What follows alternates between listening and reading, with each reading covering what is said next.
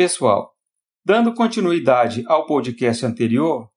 vamos relembrar que, quanto ao sujeito, a interpretação da lei penal pode ser autêntica, quando feita pelo legislador, doutrinária, se feita pelos estudiosos do direito, ou jurisprudencial,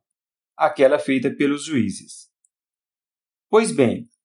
como vivemos num país que adota o sistema jurídico do civil law, ou seja, do direito positivado, codificado, sempre que possível, devemos buscar no próprio autor da lei penal o significado da norma,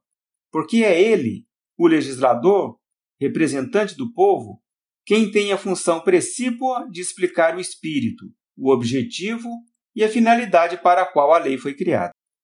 Muitas vezes, o legislador já se desincumbe desta tarefa valendo-se da lei penal explicativa para dar a interpretação autêntica de determinada norma.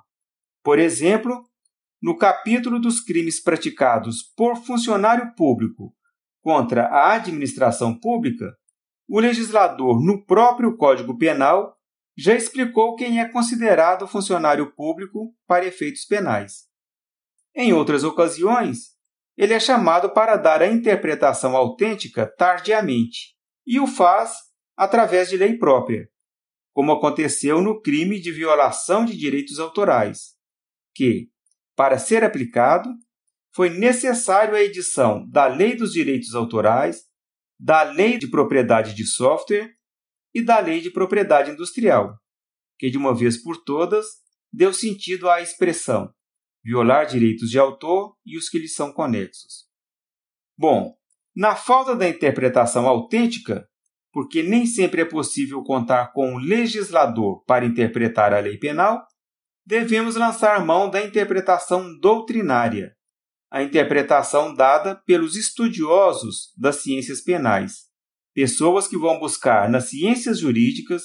no direito comparado e em áreas correlatas o melhor padrão de aplicação da lei penal.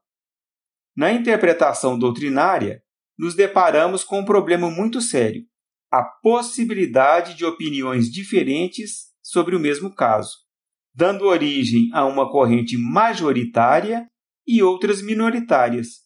o que inevitavelmente nos leva a um certo grau de insegurança jurídica. Por fim, quanto ao sujeito, temos a interpretação jurisprudencial, dada pelos juízes no momento da aplicação da lei penal, e que, portanto, não tem a autoridade do legislador e nem o vigor teórico do doutrinador, o que torna este tipo de interpretação bastante frágil, principalmente em um país que não adota o sistema de precedentes judiciais. Mas, na falta de outra possibilidade, e tendo em vista o princípio da inafastabilidade da jurisdição, que exige que o juiz aprecie a questão que foi levada a ele, a interpretação jurisprudencial, mesmo indesejada, é uma realidade no direito penal. Bom, pessoal, espero que tenha ficado claro os tipos de interpretação quanto aos sujeitos. E no próximo podcast, vamos tratar das técnicas utilizadas